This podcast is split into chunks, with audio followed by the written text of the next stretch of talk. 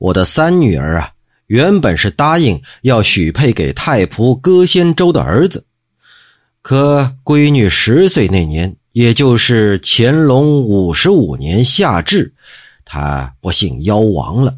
临死前一天，她的病已经很重了。